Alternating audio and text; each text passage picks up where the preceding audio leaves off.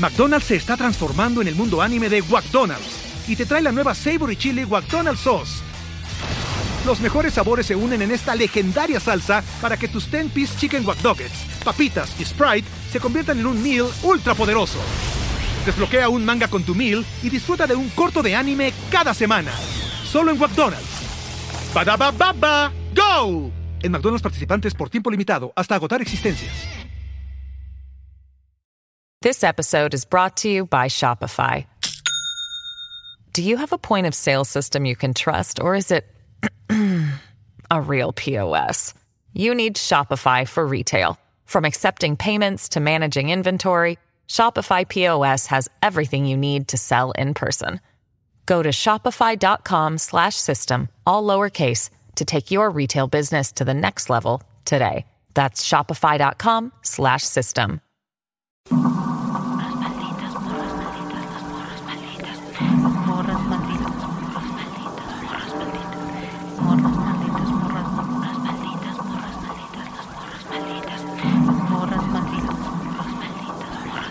Bienvenidos y bienvenidas al Mictlán de las Morras Malditas. A partir de este momento abrimos la puerta a historias de vivos y muertos.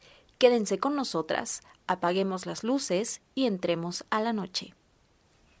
¡Maldo! ¿Cómo estás, Jenny? ¡Hey! ¡Salud! ¡Salud! Pues aquí feliz de otro programa de las morras malditas. Lucky Seven.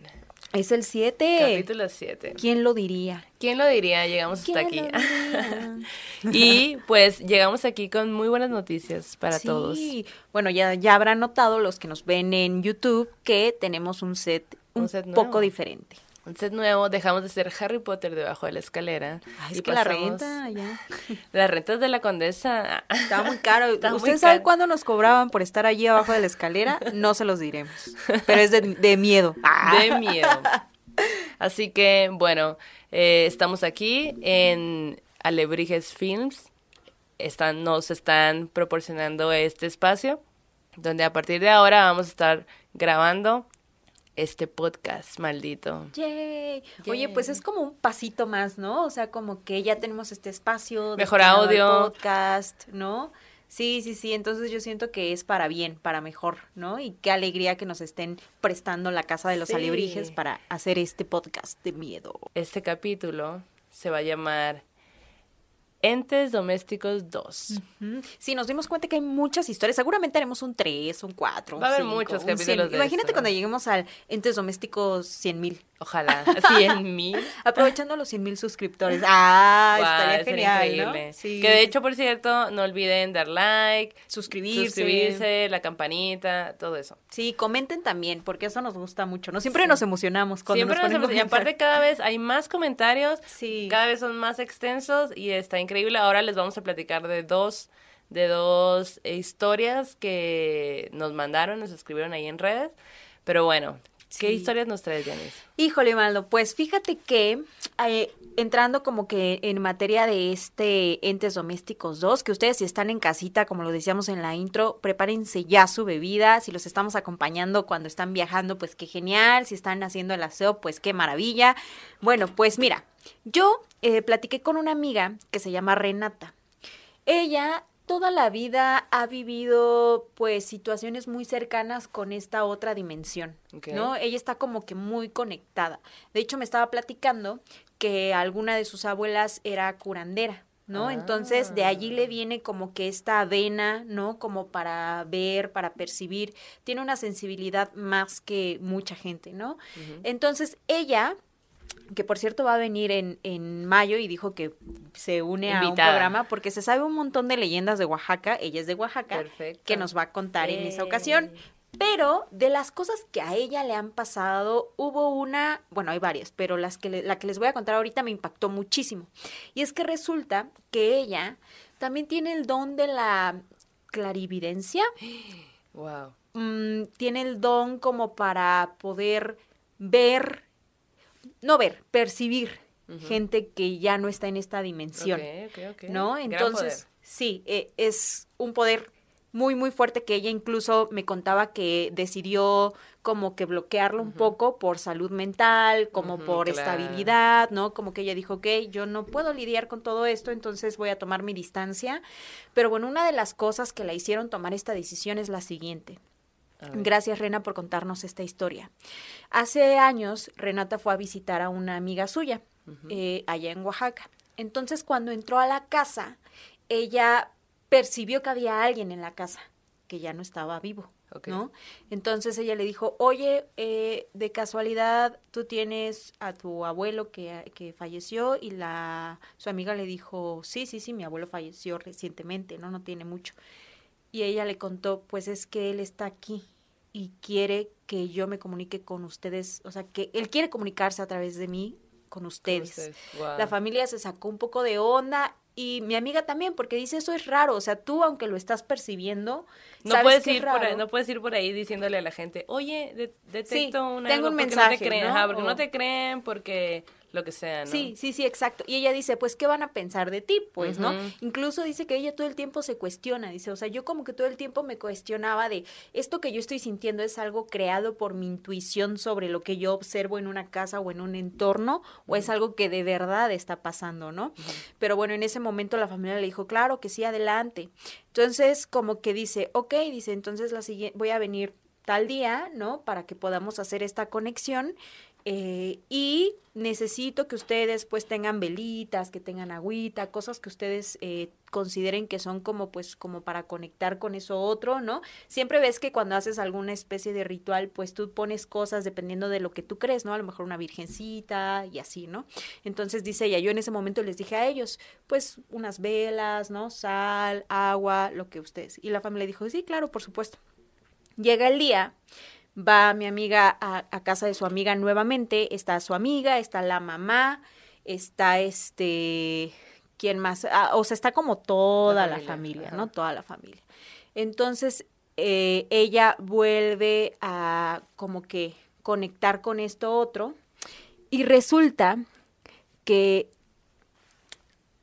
que dice, yo no, yo no podía ver como, dice, como escenas, yo no podía ver como, o, o ver a alguien que me estuviera diciendo cosas.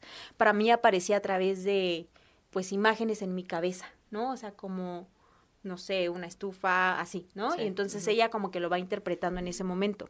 Y dice que lo primero que, que le dijeron, o lo primero que ella empezó a percibir, es que el abuelo le decía a la abuela que estaba ahí en la casa, le decía, dile a la abuela que se arregle ya sus rodillas, porque si no se arregla sus rodillas, ¿cómo voy a bailar danzón con ella? Ay. Y toda la familia que estaban sentados ahí alrededor de mi amiga, pues se sacaron de onda y dijeron, no, sí, es que el abuelo y la abuela bailaban danzón. Wow. Y entonces dice Renata, yo en mi interior decía, es que esto es muy lógico, porque si es un abuelo, es una persona mayor, ¿no? Y entonces, pues en esa época se bailaba mucho el danzón, entonces, sí, ella como que todo el tiempo cuestionándose a sí misma, ¿no? Pero pues ella seguía haciendo como que esta, este trabajo, pues, ¿no? Esta conexión. Y lo otro que le decían es, sí, dile que se componga sus rodillas, porque si no, pues no voy a poder bailar con ella, no voy a poder, ¿sabes? Entonces, no, sí, este, y todos como muy conmovidos. Luego, el abuelo les dice, eh, le dice mi amiga, hay un tamo de herramientas. Y la familia, un tamo de herramientas. Sí, sí, teníamos un tamo de herramientas. Y dice mi amiga, "Eh, es que el señor quiere ver el tamo de herramientas. Y la familia, ¿pero por qué? Porque dice que quiere repartirlas. Y entonces la abuela se pone como, pues muy llorosa porque dice, ya, es que ya regalamos ese tamo de herramientas, ya no lo tenemos. Ah. Y entonces el, el abuelo le vuelve a decir, no, bueno, sí, tiraste el tambo, pero hay una cajita, hay una cajita que es mía. Y la abuela, sí, sí, sí, sí tenemos esa, esa cajita. Dice, pues vayan al ropero, por favor, a, a traerla, ¿no? Y entonces va la familia y trae la cajita y pues había unas cositas adentro de la cajita, ¿no? Y dice, es que quiero que se las repartan porque esas son como cosas que yo les dejo a ustedes. Y dice, ¿y dónde está el pelón? ¿Dónde está la chiquis? ¿Dónde está? Así empezó a decir apodos, pero a través de mi amiga, pues. Y mi amiga decía, a lo mejor lo del danzón te parece como que a lo mejor tu cabeza podría hacer esas deducciones, tu mente. Pero esto de los apodos de cada integrante de la familia ya es muy específico, ¿no? El asunto de la cajita eh, guardada en el ropero que fueron a traer y que abrieron, ¿sabes? Como que eso ya era como muy extraño para ella también, ¿no? Y la familia estaba sumamente conmovida. Y entonces dice que estuvieron haciendo como que una conversación durante un buen rato y que de pronto ya cuando el señor se empezó a despedir, este les, les dijo a través de mi amiga, bueno, pues me voy, pero solo este quiero decirles, ¿no? que tengo mucho frío. Entonces mi amiga dice, les empieza a decir sí, que él tiene mucho frío, que si por favor le podrían llevar sus pantuflas al panteón porque él tiene mucho frío en los pies. Y entonces la esposa y toda la familia rompe en llanto terriblemente porque dice, es que lo sepultamos sin zapatos. Entonces mi amiga dice, no había ninguna maldita señal que a mí me, hiciera como saber que al Señor lo habían sepultado sin zapatos, ¿no? Y el Señor le estaba diciendo a su familia, tengo frío en los pies, llévenme mis pantuflas o llévenme mis zapatos, ¿no? O sea, como a ella le impactó mucho eh, y dice, yo todo el tiempo pensé que mi cerebro era muy hábil, pero cuando me pasan este tipo de cosas entiendo que de verdad había algo más, ¿no? y entonces la familia pues quedó muy conmovida como con toda esta experiencia que ella eh, les pues proporcionó, básicamente. sí, exacto, como la forma en la que los conectó y dice que a partir de ese momento ella decidió que pues prefería como mantener un poco cerrada esta puerta porque dice energéticamente es muy fuerte, pero además dice uno siempre se está cuestionando qué tanto de esto que yo estoy diciendo es verídico o no. O lo estoy intuyendo y yo lo estoy... Incluso me contaba que ella fue a terapia, o sea, fue con, con, el médico, ¿no? Y que a los médicos le decían, pues es que estás bien, o sea, todo bien, ¿no? Ajá, pues no sé, sí siguió tomando terapia después de eso y todo, pero dice, yo tengo este canal abierto, o sea, sí lo tengo, ¿no? Existe, ajá. Entonces dice que actualmente está ella tratando un poco de conectar un poco más con esa otra parte que decidió censurar, pero desde otro lado, ¿no? O sea, digo, ya han pasado años, ella ya está en otro punto, ¿no? Pero pues me pareció muy loca esa historia, ¿no? y más cuando el Señor les dice, llévenme mis zapatos, por favor, ¿no? Y que ella lo percibió en la casa, pues el Señor no se había ido, ¿no? Me pareció muy bonita la historia. Está muy bonita, sí, invítela. Sí, sí, sí. Sí. Y ella, bueno, lo cuenta con un, o sea, es actriz de teatro. ¿Estás de acuerdo que es una buenaza de las historias? Entonces, pues, la neta, yo creo que sí tiene que venir para contarnos sus historias. Muchas gracias, Rena, por esta, por esta historia sí, muchas gracias. Y sí tienes que venir, invitada. Estás muy invitada. Oye. Qué loco. ¿qué, ¿Cuál es la que tú traes para esta tarde? Pues mira, yo tengo una amiga, una amiga muy querida que conozco de hace muchos años. Se llama Arana y es de Sonora, de Hermosillo. Yo la conozco desde la prepa y yo tengo que decir esto, que cuando yo la conocí, la conocí por un novio que tenía y ella, mm, sabes, cuando tú ves a alguien que intuyes que hay algo extraño. ¿En esa persona? ¿Como una vibra? como, ajá. Incluso su manera de vestir, su manera de maquillarse, todo, todo su templo, todo, así. Hay algo extraño. Y yo conocí a la familia, a sus hermanas, todo, ¿no? Y pues esa era la onda y a mí me, me caía súper bien y fuimos súper, súper buenas amigas por un chorro de tiempo y luego ya después llegó la universidad esas cosas que cada quien agarró su rumbo. Y ahora eh, con el podcast justo empecé a hablar con ella porque de hecho ella sí me metió en, en este mood. O sea, de hecho yo sí, o sea, como que ella estaba muy involucrada en ese tipo de cosas sin ni siquiera ella saberla. De hecho, ayer hablé con ella. Ajá y me decía, yo hacía cosas que yo realmente no entendía por qué las hacía, pero las hacía. Ok. Y entonces me contó una historia de la casa que yo conocí, que es, o sea, la historia que me contó es, o sea, la casa cambió mucho, ¿no? Porque hubo remodelaciones y todo. Cuando ellos llegaron a esa casa, eh, la casa era una estructura diferente, había los, los cuartos, era, era un solo piso, había un pasillo muy largo y en el fondo estaba el cuarto de los papás y por atrás estaba el porche, el patio, patio. Entonces, eh, esa era la estructura de la casa. Eran 12, hasta ese momento era ella la mayor y su hermana menor, que creo que no son, o sea, están relativamente cerca de que se llevarán unos dos o tres años, pues no sé. Y, la mamá eh, se embaraza de su, de su tercera hija. Y en ese inter, la mamá em, la mamá es muy sensible a todo esto de como tu amiga, ¿no? Que como que ve y siente. Y ella decía que sentía que veía, bueno, más bien, sentía que alguien la veía desde algún punto. Como lo que hemos hablado, como que... Sí, sí, sí. mm, pero ella nunca decía nada porque, pues, qué raro, ¿no? Es raro, ¿a quién le cuento? ¿Cómo le cuento? ¿Cómo me, Claro. cómo no me veo como loca? ¿Quién me va a creer? O sea, todo, todo esto que sucede hasta la fecha. Sí, sí, sí. Entonces, la señora eh, empieza a sentir eso y, y ella cuenta que empezó a ver un señor, a un señor pasar. En la casa. Ah, ok. En la casa, la veía pasar, pero por afuera. O sea, desde la ventana de su cuarto que daba hacia afuera, lo veía pasar, era un señor vestido de blanco con sombrero. Y como que ella decía, "Mm", pero, y hablé con ella y nos reímos al respecto de esta situación de pensar en, si no lo veo, no existe. Si no lo veo, si no, no le voy a prestar atención porque no, para que no exista. Entonces esa es como un algo que hacemos, ¿no? Sí. Yo lo he hecho, estoy segura que tú lo has hecho, todos los Sí, hemos hecho. siempre. como no prestar atención para que, para, según nosotros, pues que el ente mm, decida, ah, ok. Es como, ah, ok, no. No, sí, no no me está espanta, Dios. No, se espanta, sí, no le doy miedo. Se tapó con la cobija, me voy. sí. Entonces, eh, bueno, la señora cuenta que pues lo, lo, lo veía, pero pues ella como que "Mm, no, no sé qué, no sé qué. Pero todo cambia cuando lo empieza a ver adentro de la casa. No. Entonces ahí ya la señora dice, y pues siento que, ay, qué raro, no sé, pero ¿a quién le digo, no? Ella viene de una familia muy religiosa y toda esta situación normal en México.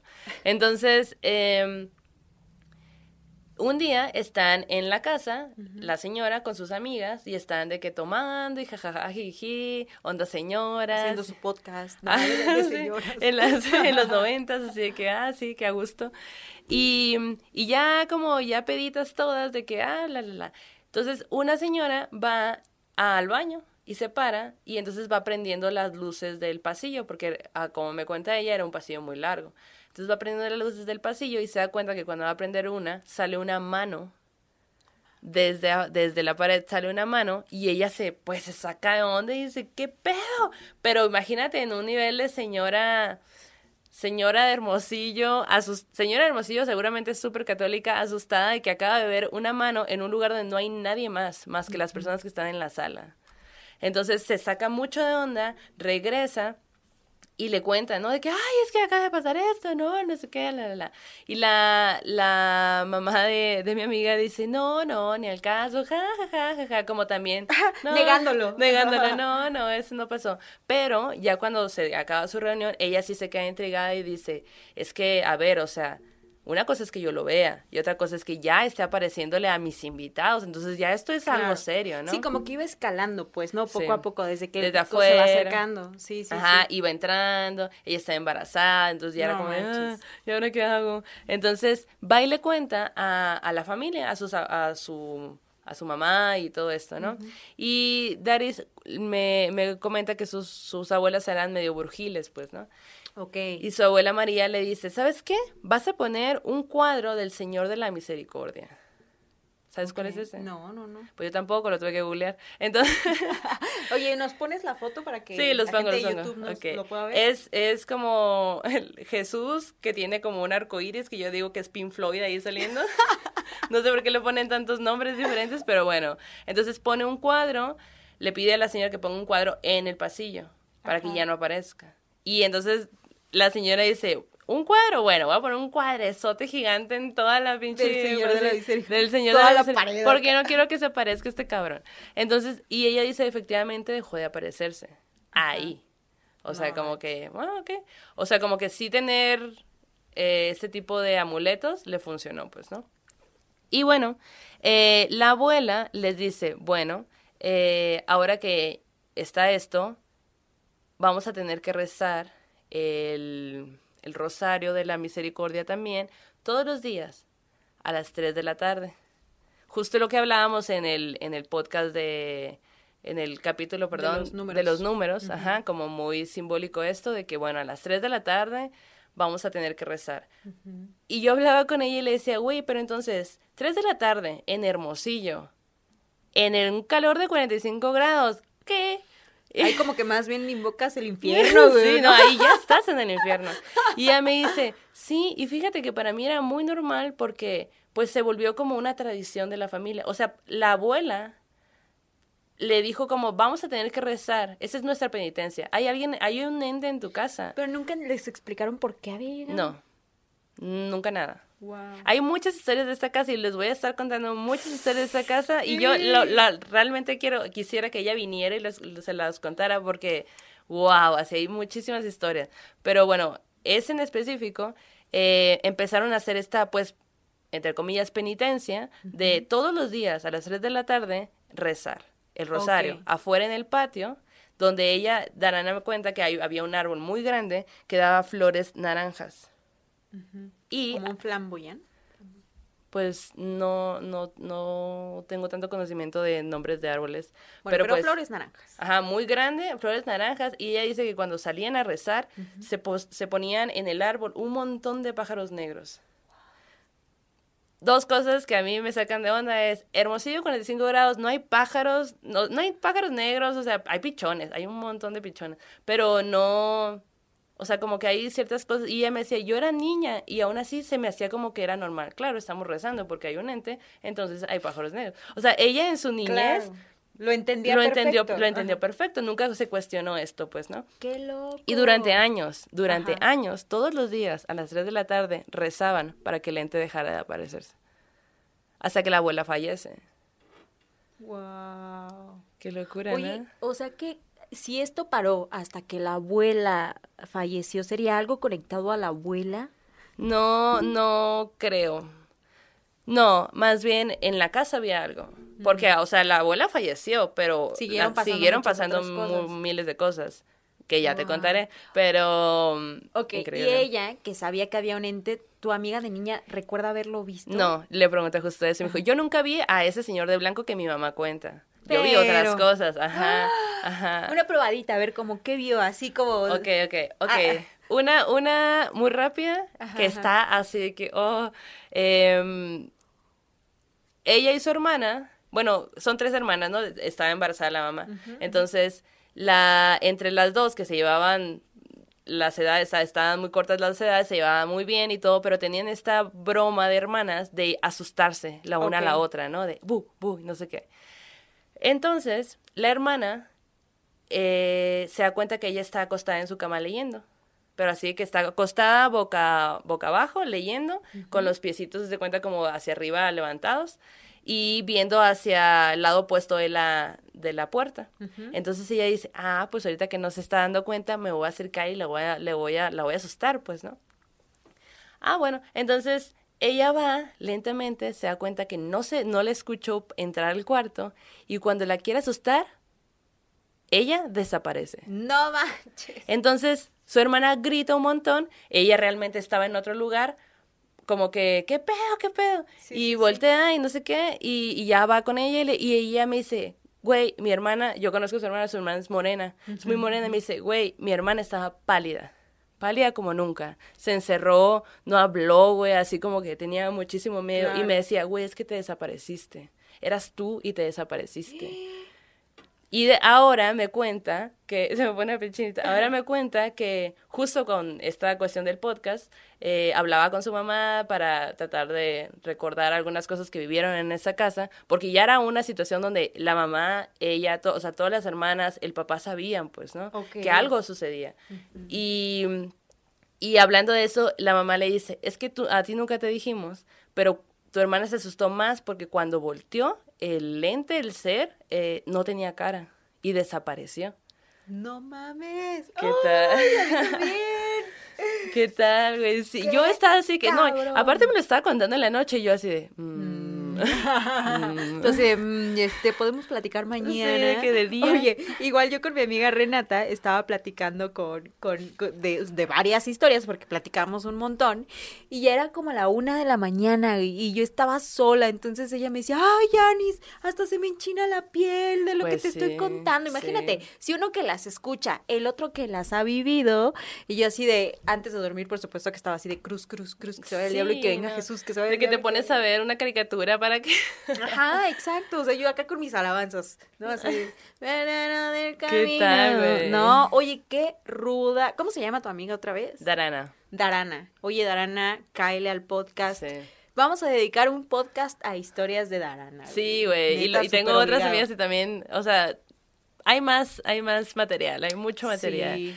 Pero también, de hecho, eh, síganos mandando sus historias porque de verdad nos gusta un montón leerlos. Sí. Y la verdad es que nos han mandado muy buenas historias. Estoy muy impresionada. de Fíjate eso. que sí. De hecho, quiero contarte una que nos mandó Daniel San Miguel, A ver, que nos la mandó en el Facebook. Ustedes pueden entrar a nuestra página de Facebook, escriban su historia y nosotras la vamos a ver y la vamos a leer y la vamos a compartir.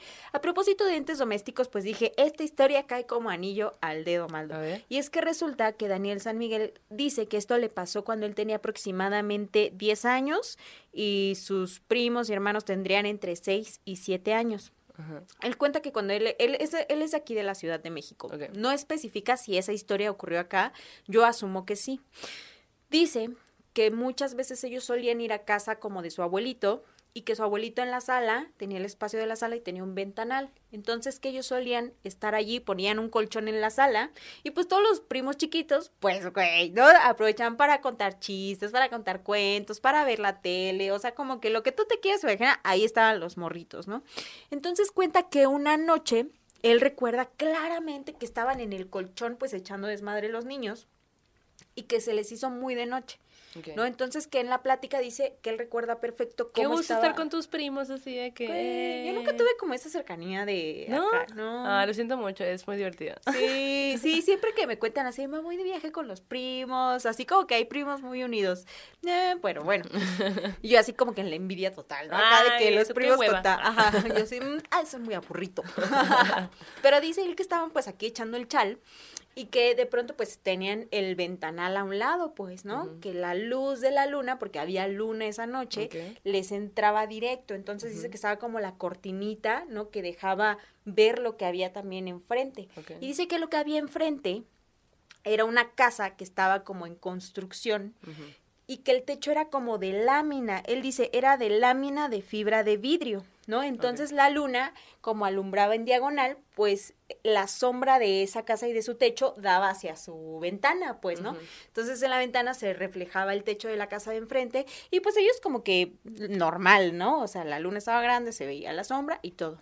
Lo que ya no fue normal fue ¿Qué? cuando en el techo de esta casa vieron que había un niño Ay, no. que estaba corriendo de un lado a otro y de pronto se agachaba, se levantaba y Sí. corría del otro ¿Pero lado. asustándolos a ellos o...? No, o sea, como que el niño Eh, estaba en su onda, ajá. ¿no? Entonces dice que, que cuando vieron que estaba pasando, o sea, de un lado a otro el niño, ellos dijeron, esto no es normal. O sea, niños dijeron, güey, ¿son qué? Las dos de la mañana, ¿qué pedo con ese niño? Y Porque a él sí lo dejan salir. Ajá, porque nosotros estamos acá adentro, ¿no? Sí. Pero además dice, güey, era un techo de lámina. Ajá. McDonald's se está transformando en el mundo anime de McDonald's y te trae la nueva Savory Chili McDonald's Sauce. Los mejores sabores se unen en esta legendaria salsa para que tus 10-piece chicken wack papitas y Sprite se conviertan en un meal ultra poderoso. Desbloquea un manga con tu meal y disfruta de un corto de anime cada semana. Solo en McDonald's. Badaba baba, go! En McDonald's participantes por tiempo limitado hasta agotar existencias.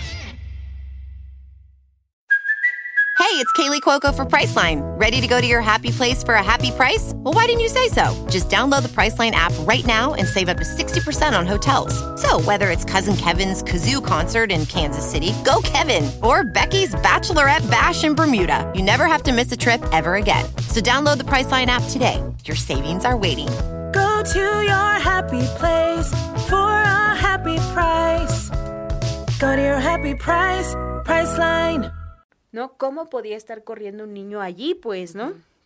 Y dice que de pronto como que se quedaron ellos viendo hacia la ventana, muy intrigados de lo que estaba pasando, y de pronto se prendió una luz en el patio de uno de los tíos que había salido como al baño, porque el baño entiendo que estaba afuera, y como que se perdió la sombra, ¿no? Entonces dice que era un tío que había salido, volvió a entrar, se calmaron, siguieron acá como tratando como de contar otra cosa para olvidarse de lo que acababan de ver, pero resulta que cuando se vuelve a apagar la luz, ellos vuelven a ver que en el techo estaba el niño corriendo y que como que se agachaba, como si fuera otra dimensión en la que el niño está en su desmadre en el techo jugando. Y que lo que más les pareció extraño es esto que sí tengo que leerlo como él nos lo cuenta, que dice que de pronto ellos vieron que salió una mano muy larga de espaldas al niño, que era como un antebrazo muy largo y huesudo que se estiraba como queriendo agarrarlo al niño que estaba corriendo,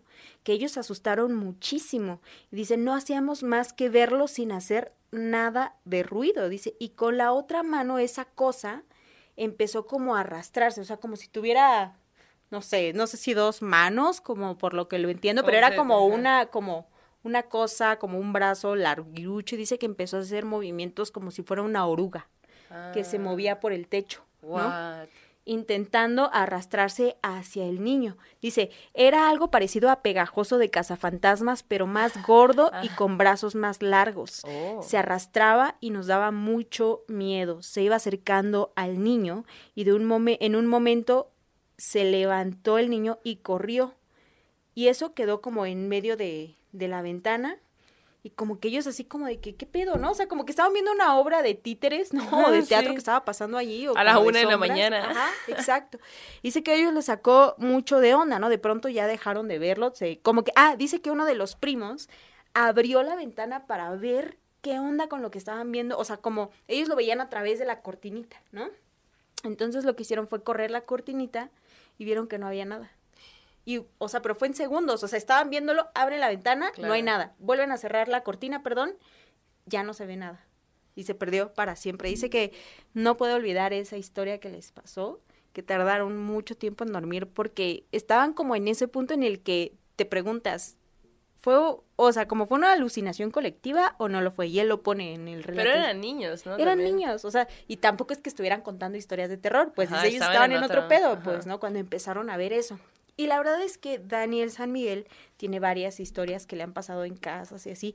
Incluso él nos comentó en algún momento en el YouTube que él ha tenido viajes astrales impresionantes, ¿no? Entonces dice, pues quién sabe qué, qué fue eso que vimos, pero aún lo recuerdo, imagínate. Pues sí, me imagino bien traumado, o sea.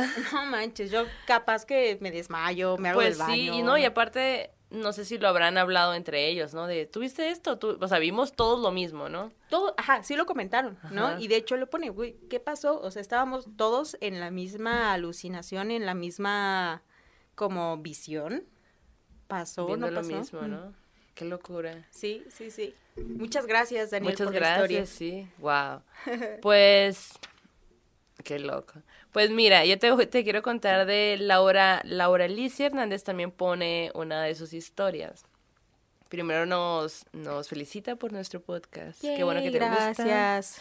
Eh, y nos cuenta que cuando falleció su papá, ella estaba, ella estaba como en otra onda, estaba haciendo una, estaba hablando con una amiga suya. Entonces como que ella estaba ahí en su, de que, ah, pues platicando y no sé qué, y ella escuchaba so- había sonidos en la, en la casa, como en la cocina. Esto era como alrededor de las 4 de la mañana. Y eh, pues ella como que, ah, pues normal, o sea, y alguien, alguien está haciendo algo, pues, ¿no? Después, cuando se levanta, se, pues le habla, habla con su mamá y le, le informan que su papá había fallecido. No manches. Y, y pues ya, cuando ven la, el, cuando ella ve el acta de a qué hora falleció, era a las 4 de la mañana, a la, a la misma hora en la que ella escuchó que se movían cosas en, en su casa. Y entonces fuerte. ella dice que pues ella siente que fue su papá que fue a, pues no sé, a despedirse o a... Sí, sí, sí. Qué loco, ¿no? Sí, fíjate que hay varias historias de eso, ¿no? Eh, yo me acuerdo que cuando murió mi papá, haz de cuenta, muere mi papá y dos años o tres años, dos años después de que muere mi papá, muere mi mamá. Pero cuando muere mi papá biológico, ellos ya no estaban juntos, pues, ¿no? Ya se habían separado hace mucho tiempo. Me contó mi mamá que la noche antes de que, bueno, en la noche más bien en la que murió mi papá, ella intentando dormir escuchaba que afuera de su recámara había un gran bullicio. Como de mucha gente que estaba hablando. Mucha, mucha gente que estaba hablando y que ella así como que trataba de escuchar. Y es que ellos donde viven pasa como una carretera. Pero pues ya era muy, de- muy noche, pues, y es un pueblito donde ella vivía, ¿no? Entonces, como que nunca se explicó qué era, pero ella asume que fue como un anuncio de que eso iba a pasar y de que eso estaba por pasar. Como que en varios momentos a ella le pasaba eso, ¿no? Que cuando alguien iba a morir, ella escuchaba como ruidos, sonidos o algo. ¿Tú crees? Qué loco. Pues sí. Pues, ay, sí está bien loco. Como que hay un vínculo, ¿no? Tienes un vínculo, aunque no estés juntos, pues tuviste Sí. hijos, ¿no? Entonces también es un vínculo que se queda y a lo mejor ya... Exacto, sí, sí, sí. Fíjate, hasta a mí me pasó que esa noche que él falleció, yo todo ese día estuve súper agüitada, así A mí me ha pasado eso, que cuando algo le pasa a alguien, a algún familiar, a alguien cercano, yo como que inexplicablemente ese día estoy así que hasta tengo muchas ganas de llorar y soy súper sí. sensible. Exacto, sí, son esos otros lazos, ¿no? Como que no podemos ver, pero que allí están, es- Sí. es así, cabrón, cabrón, y así que digas, ay, qué cercanísima era yo con mi papá, pues tampoco, ¿no? Pero me impactó mucho eso, ¿no? Que yo había estado agüitada, que mi mamá había escuchado cosas, entonces dije, wow, definitivamente sí estamos conectados, y eso le pasó a ella, ¿no? Y además dice, eh, o sea, la historia de esta Laura Alicia, eh, dice ella, pues mi papá ya estaba en el hospital, ¿no? Todos Sí. estábamos como al pendiente de qué onda con él, ¿no? Pero pues yo ese día me había ido a dormir todo, ¿no? Estaba en otra Se onda, qued- pues, ajá, o sea, sí, sí, distrayéndose. Pues muchas gracias por compartir tu historia. Gracias. Y bueno, pasamos entonces a... Al terror. Ah, no, perdón, terror en corto, ya me adelantas. ¿Ya te quieres ir o yo, qué? No, no me quiero ir. A ver, Perdóname. Oye, terror en corto. ¿Qué onda con el terror en corto que nos Pues traes mira. esta, esta, esta noche? Pues te voy a contar una historia que me contó mi amigo Cisco Estrada. Un amigo también de Hermosillo, muy querido. Y me la mandó en audio. Así que voy a dejar que él la Uh, cuente. Me encanta. Ahí te va, mira. Haz de cuenta que te cuentan Mica, en la familia, ¿no? Que tengo un tío que cuando estaba morro y eh, se iba todos los días saliendo de la escuela, se iban, se iban, tipo en la secundaria, no estaba tan morro, o sea, tipo secundaria prepa, se iban juntos de la escuela a su casa, o sea, cada quien a su casa, y hace cuenta que en el camino había un punto en el que siempre se, se, se separaban y se despedían, y uno agarraba para un lado y otro agarraba para el otro. Y a mi tío no le gustaba caminar solo en la calle, entonces le decía a su amigo que si no lo acompañaba a su casa, y el vato le decía que no podía, que se tenía que ir a su casa. Y así no era como que su cura, ¿no? De, de estarse acompañando hasta cierto punto y luego ya no iban. Total que de repente el amigo de mi tío dejó de ir a la escuela. Y dejó de ir, dejó de ir y pasaron como semanas, semanas, semanas. Y un día preguntó, oye, y fulanito de tal, Ahí te va la segunda parte. en el punto donde se solían separar, le dijo, se encontró al batito, güey, y le dijo, hey, ¿qué pedo contigo? ¿Por qué no has ido a la escuela? Chalalalalala. Y el vato así, no, pues nada, güey, no, no tuve chance, guau, guau. Y le dice, no, pues ya andaban diciendo que te moriste y la madre. Y el vato nomás como que se rió y dijo, ah, no manches, ¿no? Entonces le dijo, ¿qué onda? Le dijo, no, pues nada, aquí te estoy esperando, le dijo, para acompañarte a tu casa. Y ya, lo acompañó hasta la puerta de la casa y le entregó algo que mi tío le había prestado. Y ya, le, le entregó las cosas, ta, y se metió a su casa. Y resulta que ya nunca lo volvió a ver y después fue a la casa del batito y resulta que sí, o sea, cuando se encontró al amigo y lo acompañó a la casa, el vato ya tenía como eh, una semana muerto, dos semanas muerto.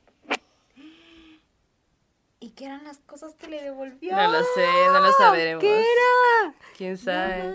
Pero qué Oye. loco que él sabía lo importante que era para el tío de Cisco que, que no le gustaba caminar solo, pues, ¿no? Claro. Entonces fue y se despidió de él. Lo acompañó Lo- una última vez. Lo acompañó hasta la puerta de su casa. Güey, neta que Qué bonito. me recuerda al programa pasado Sí. un poco, ¿no? De- en conversaciones con entes, ¿no? Qué chingón. Fíjate que, no sé si lo comenté la semana pasada, sí, sí, interrumpen, pero había un programa de, mm, ay, eh, lo que callamos las mujeres, Ajá. de ahí está, eh, no se burlen de mí, pero este me lo contó, me lo compartió una tía, que precisamente ella me dijo, velo porque tiene que ver con el programa que ustedes están haciendo. Tía Sebas, estoy guardando su historia para un programa próximo, me contó una muy buena. Pero bueno, ella me dijo, ve ese capítulo de lo que callamos las mujeres. Y entré a verlo, y es la historia de una familia muy pobre en México, cuyo esposo, eh, es de cuentas, el papá, la mamá y los hijitos. Y el papá se va a Estados Unidos a trabajar, pues como muchos, pues paisanos, ¿no? Pero allá, cuando el señor iba a regresar para pasar la Navidad con su familia, lo meten preso por una tontería. O sea, que el señor ni siquiera tenía la culpa, lo meten a la cárcel y la señora, la- a la señora las- le hacen una extorsión. Le llaman y le dicen, yo soy el abogado, mándeme tanto dinero para sacarlo. Y ella, en su desesperación, Ay, manda el dinero. Se queda sin un peso. No. De todo lo que había mandado el señor para que la esposa guardara, pues lo manda. Y era como en los que, 2000, o sea, como que cuando no, no estabas tan acostumbrado al celular, ¿sabes? Ajá. Entonces, la señora desesperada llega a un súper a robar ropa para sus hijos porque ya no tenían nada, ¿no? Mm. Y saliendo del súper la agarra la policía. Y llega un vato de la nada y dice, no, no, no, ella es mi amiga, yo voy a pagar por ella, perdón, perdón, es que me ayuda, no sé qué. Y la morra así como de, ¿qué pedo? ¿Qué está pasando? Entonces el vato paga por ella y luego se van y dice, es que yo soy amigo de tu esposo, yo soy, no, no, pon tú el, el chamaco, ¿no? Y ella, ah, en algún momento me habló el chamaco, pero no te fuiste con él a Estados Unidos. Y él le dice, Simón, pero en el río nos separamos. Entonces él me había prestado dinero para cruzar, pero ya no lo pude ver y yo me regresé a México. Pero ahorita que te vi dije, no, pues, o sea, sin problema. Y la acompañé a su casa, le llevó regalos a los niños y le dijo, mañana te va a llegar una sorpresa. Y se despidió de ellos y se fue. Al otro día, extrañamente, regresa el esposo ¿Ah? De que lo habían soltado porque se había comprobado que no era, no por lo que había dicho el abogado que los estafó, pues, ¿no? Ay, maldito. Y entonces ya después de saludos y abrazos y todo, la esposa le dice, oye, ayer el chamaco me ayudó y por poco me meten a la cárcel, pero él pagó. ¿Y el qué chamaco? Pues el chamaco, tu amigo con el que te fuiste a Estados Unidos, que no sé qué. Y le dice él, así con los ojos llorosos, güey, mi amigo se ahogó en el río. Por eso se separaron. Ajá, por eso se habían separado. Pero que el esposo, el amigo le, le había recordado a la esposa, güey, como tu esposo me prestó a mi dinero, claro que yo haría esto por ti. wow. Sí, fíjate, me gustó ese capítulo, ¿eh? Sí lo vi, yo estaba así. De las Y sale Lomar pocas- Fierro, súper joven y guapo. pocas cosas que buenas que ha hecho. Sí, sí, sí, yo estaba así de, oh, y mi tía me lo enseñó, y yo le dije, ay, eh, no, eso es de Azteca, ¿no? Lo que callamos las mujeres. Sí, ah, pues. Entonces, como que dije, ay, qué chido, me gustó ese capítulo. Dije, qué bueno que aborden también estas ondas, ¿no? Como entre sobrenatural y todo. Ahí búsquenlo en el internet. mm, cerrosas que tiran viento. Exacto. Oye, y en Sueños Macabros, en esta otra sección, yo quería traerte un audio, pero mi amiga Renata me dijo, oye, este, yo te lo voy a mandar en audio y ah, como está en cosas de chamba, me dijo que para la siguiente nos lo manda. Pero yo quiero contarte un sueño súper cabrón que me pasó a mí hace unos días, A ver, que no lo puedo explicar. a ver. Haz de cuenta que yo conozco a dos personas que solo las conozco por redes sociales.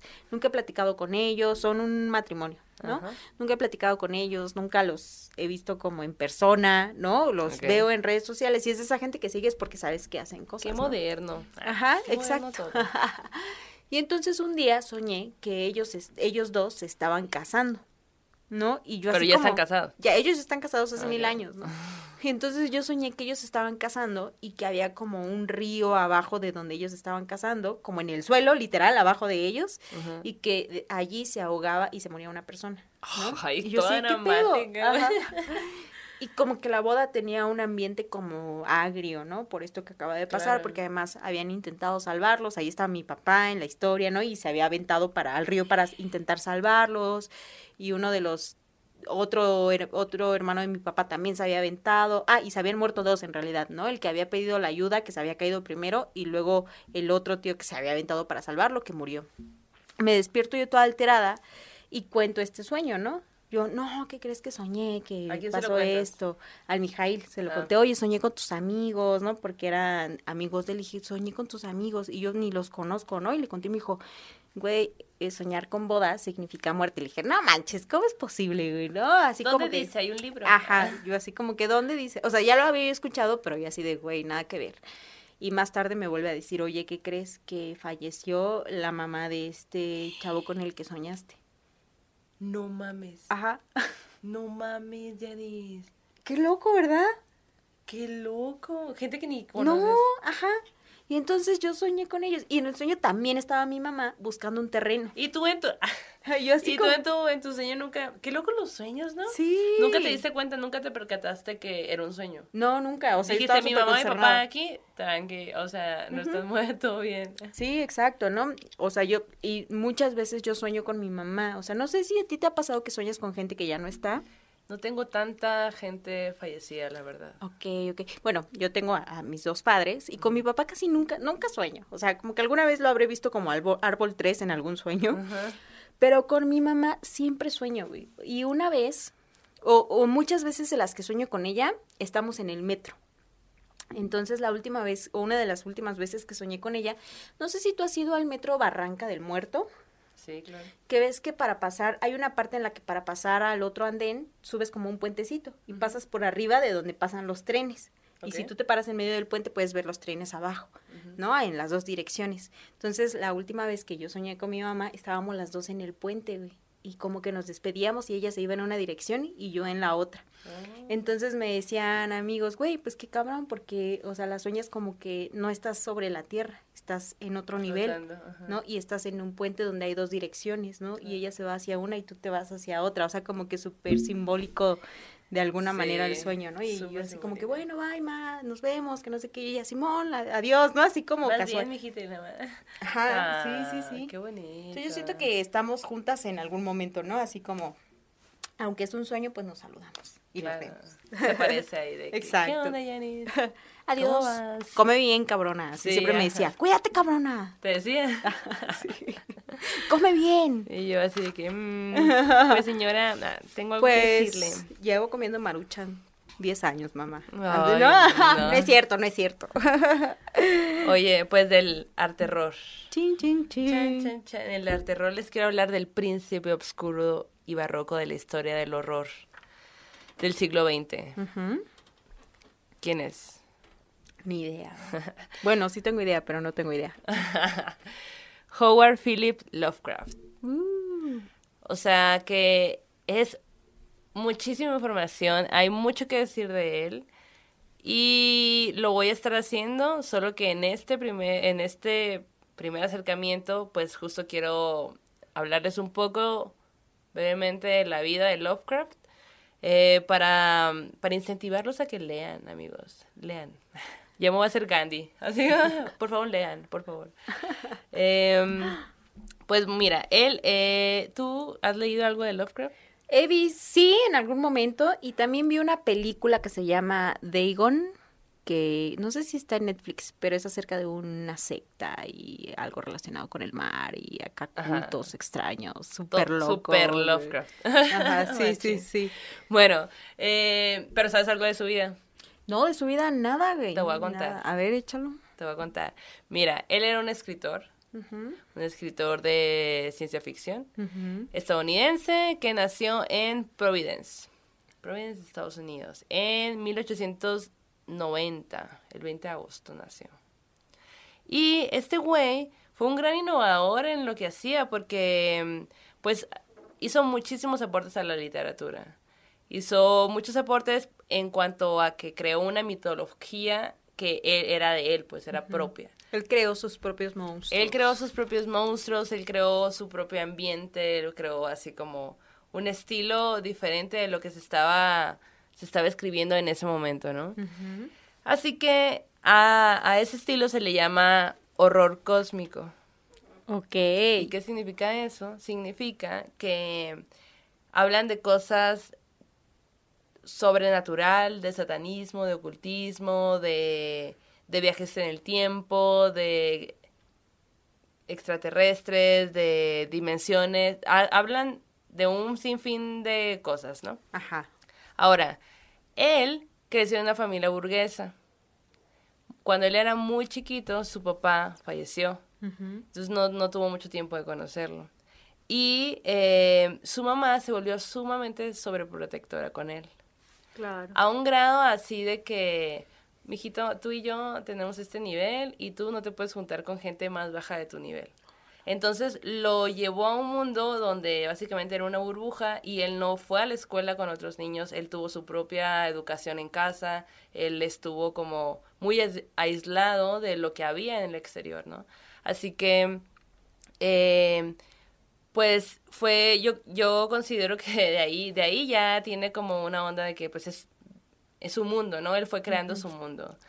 Y em, pues estuvo con su mamá durante mucho tiempo hasta que en 1921 la mamá fallece. Mm. Y entonces él como que se queda ahí varado de, ¿y ahora qué hago? Pues porque pues toda su vida era con su mamá. O sea, era una persona que genuinamente no le gustaba estar con gente, como que, ay, no. Y en- tiene muchas cosas buenas y, y, y entre las cosas que son malas, pues era muy, muy racista y muy clasista y muy todo esto. Entonces, este hombre, pues, cuando fallece la mamá, al, al tiempo conoce a Sonia Green y se casa con ella. Y Sonia Green era una mujer súper exitosa, tenía su negocio, le iba súper bien, era independiente, ya sabes, así como que, ah, cosas raras para la época, ¿no? Ok. Y justo porque ella era de esta forma, las tías de, de Lovecraft como que no veían con buenos Ay, ojos el matrimonio. Y, mijito, ¿qué pedo? Ajá. ¿Cómo Sométela, sométela. ¿Cómo que gana más que tú? Entonces, eh, ellos dos se fueron a vivir a Nueva York.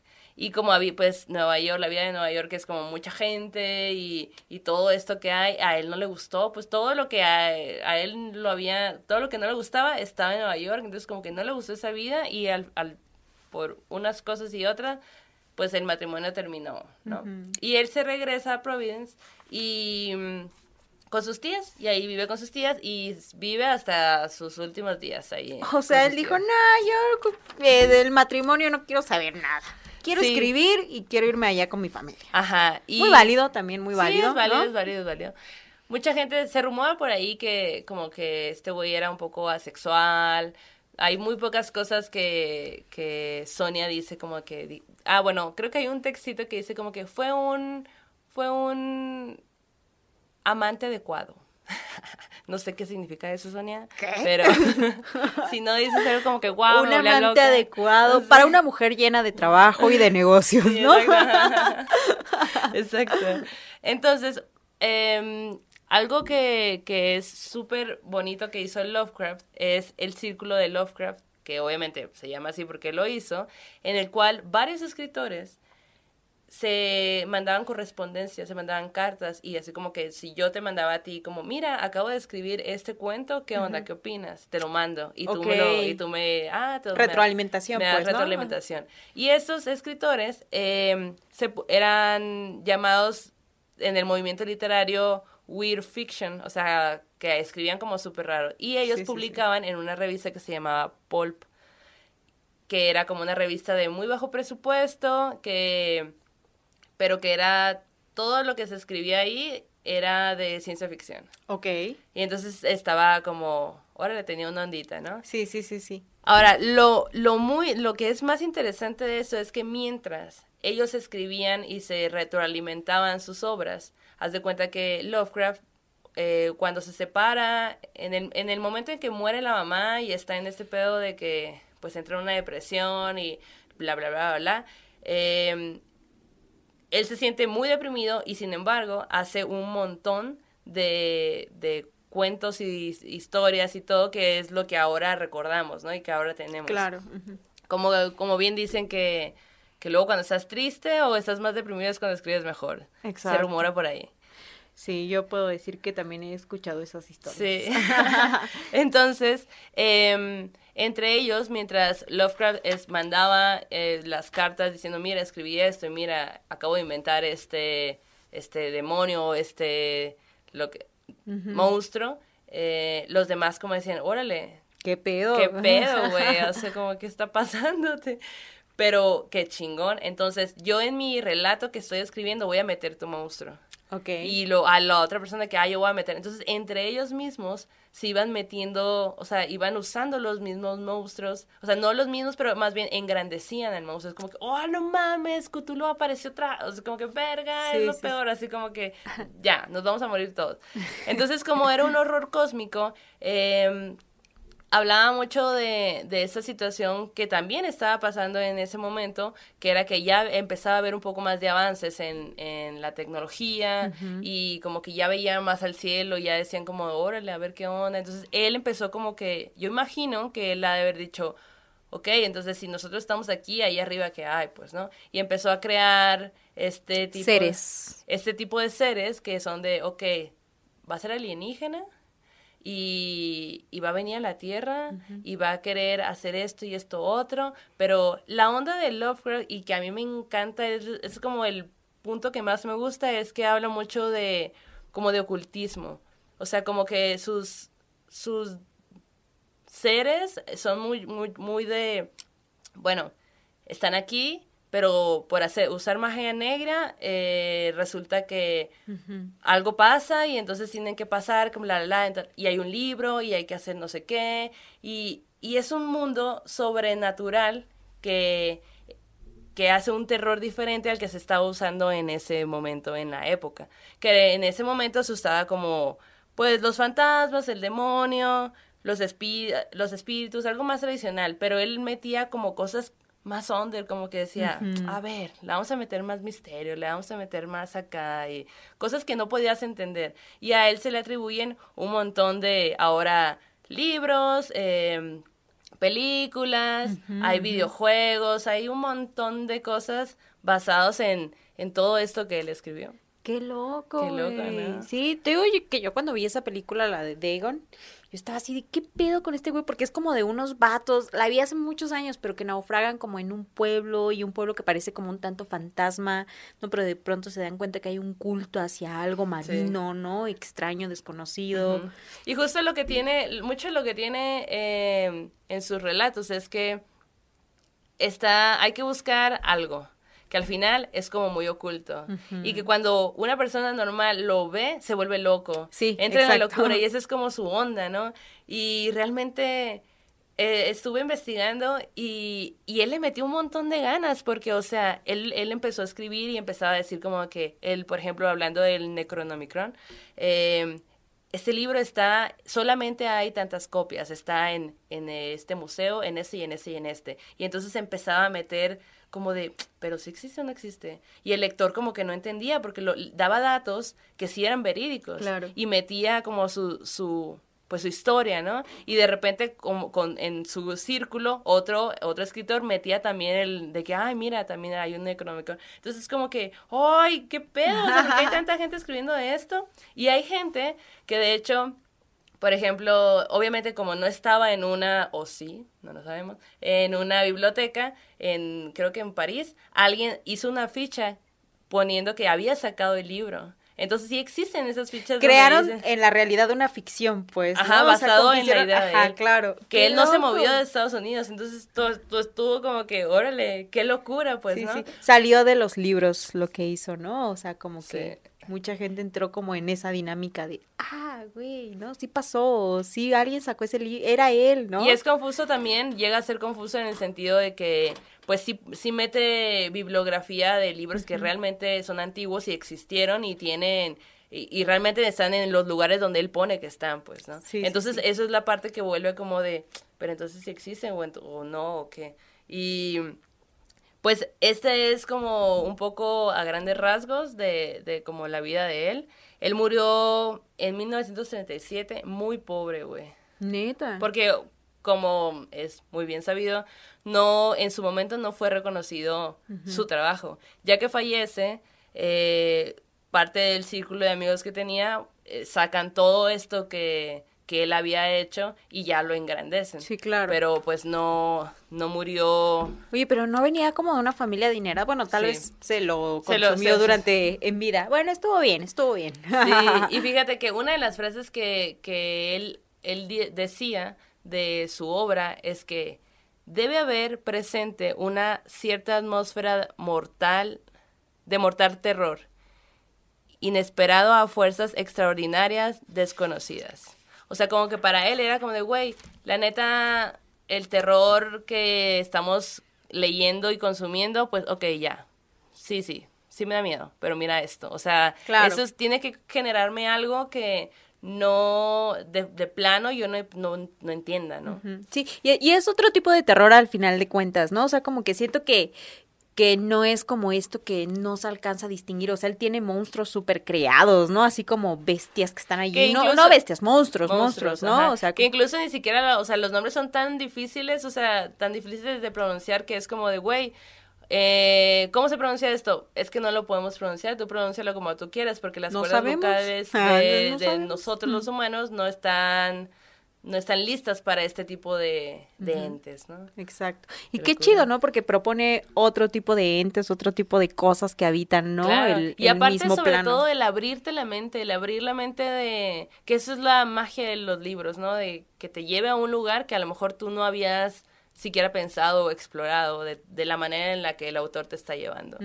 Así que eh, él tiene varios varios cuentos, varios relatos, hay libros donde, re- o sea, copilan varios varios de sus cuentos y si pueden, pues estaría increíble que, que lean un poco si les gusta este tipo de temas. Sí, oye, y nos vas a seguir hablando de él. Sí, sí, sí. Ok, me Ajá. parece perfecto. Ahorita nada más es como la biografía. Introducción, la introducción. sí, sí. Oye, y como ya estamos a punto de cerrar, me acordé que la semana pasada estábamos hablando como, y en el Arterror traías eh, la lista de reproducción de canciones para invocar al, Ah, al sí. chamuco. y luego así como que eh, el- el- la semana pasada les dije, ah, bueno, está la historia de este señor en Colombia, acordeonista, que no sé qué. Y bueno, no Oye, quería... Que, que eh, paréntesis, hice una lista de Spotify para que la vean. de- Sí, ya la publicamos en nuestro Twitter, ahí está. Sí, cierto. Ajá. para que la sigan, para que le den retweet o que entren a tu Spotify, que Ajá. es... Mm, Erika Maldo. Y tú, eh. ¿cómo Mm, estoy? Estoy en todos lados igual, según yo. No es cierto, yo luego te busco en el Twitter y está, ¿cómo, cómo está? Como Pitbull No, o ah, Cool no, no, Moon. Pero el arroba sigue siendo el mismo. Ok, ok, ok. Yo siempre te busco mal, güey. Así como, ¿dónde, ¿cómo está aquí? Vamos a enseñarte a usar Twitter. Ah.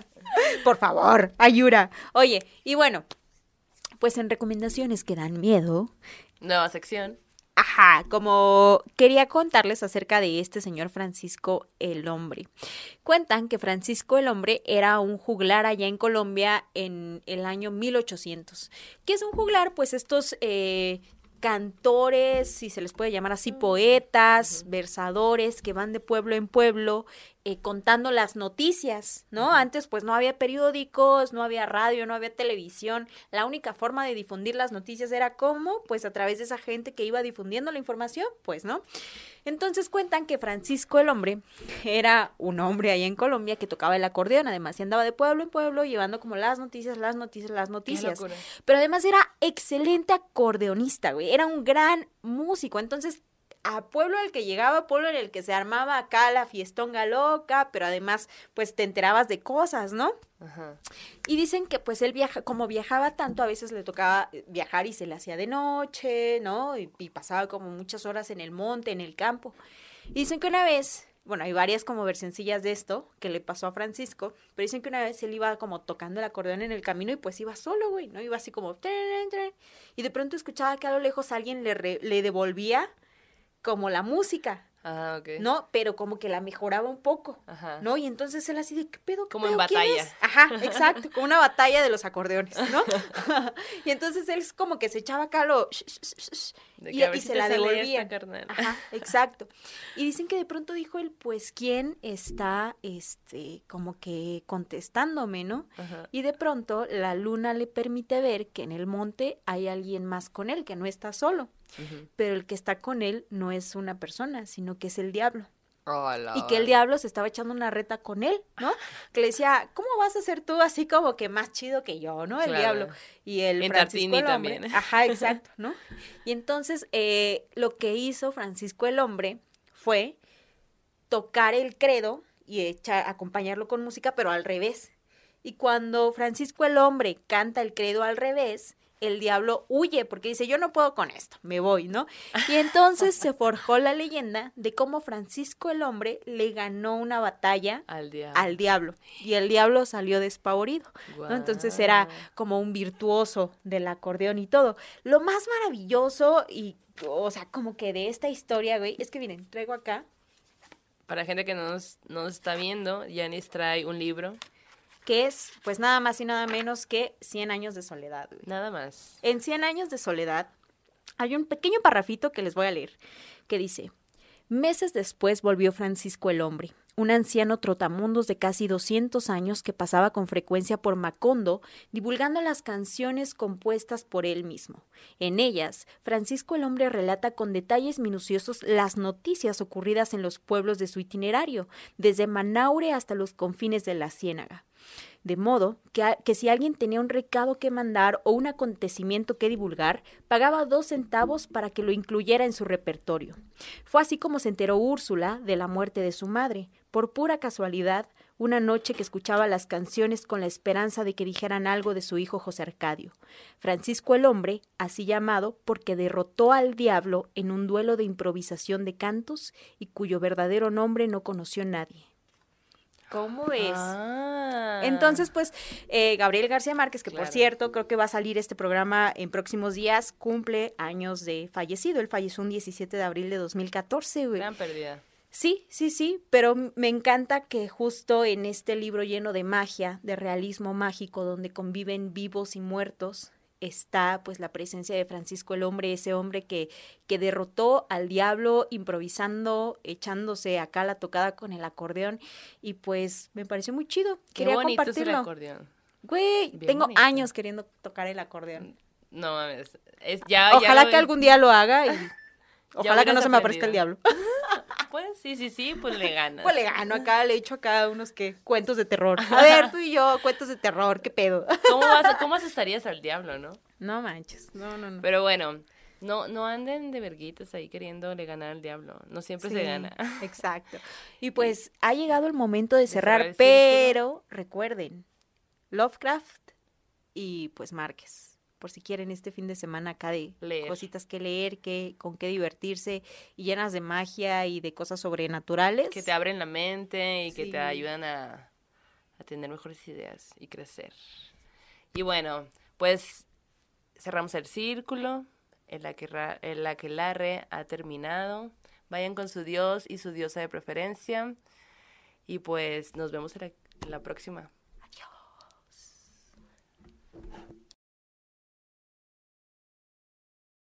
¿Estás listo para convertir tus mejores ideas en un negocio en línea exitoso? Te presentamos Shopify.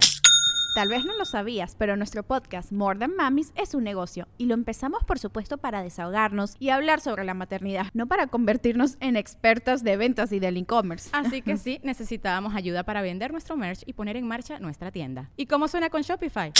Llegó otra venta. Shopify es la plataforma de comercio que está revolucionando millones de negocios en todo el mundo. Ya seas un emprendedor desde tu casa o desde donde sea, Shopify es la única herramienta que necesitas para iniciar, administrar y hacer crecer tu negocio sin dificultades. Con Shopify puedo gestionar pedidos, envíos y pagos desde cualquier lugar, brindándote toda la información y estadísticas de tus ventas al detalle. Regístrate para un periodo de prueba con tan solo un dólar al mes en shopify.com barra sonoro, todo en minúsculas.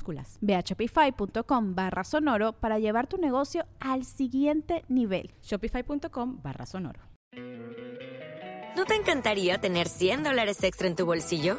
Haz que un experto bilingüe de TurboTax declare tus impuestos para el 31 de marzo y obtén 100 dólares de vuelta al instante.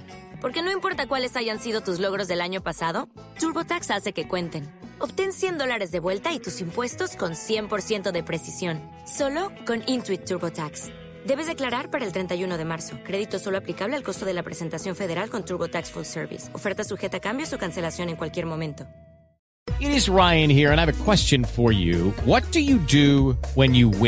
Like, are you a fist pumper? A woohooer, a hand clapper, a high fiver. I kind of like the high five, but if you want to hone in on those winning moves, check out Chumba Casino. At chumbacasino.com, choose from hundreds of social casino style games for your chance to redeem serious cash prizes. There are new game releases weekly, plus free daily bonuses. So don't wait. Start having the most fun ever at chumbacasino.com. No purchase necessary. Group. Void were prohibited by law. See terms and conditions. 18 plus.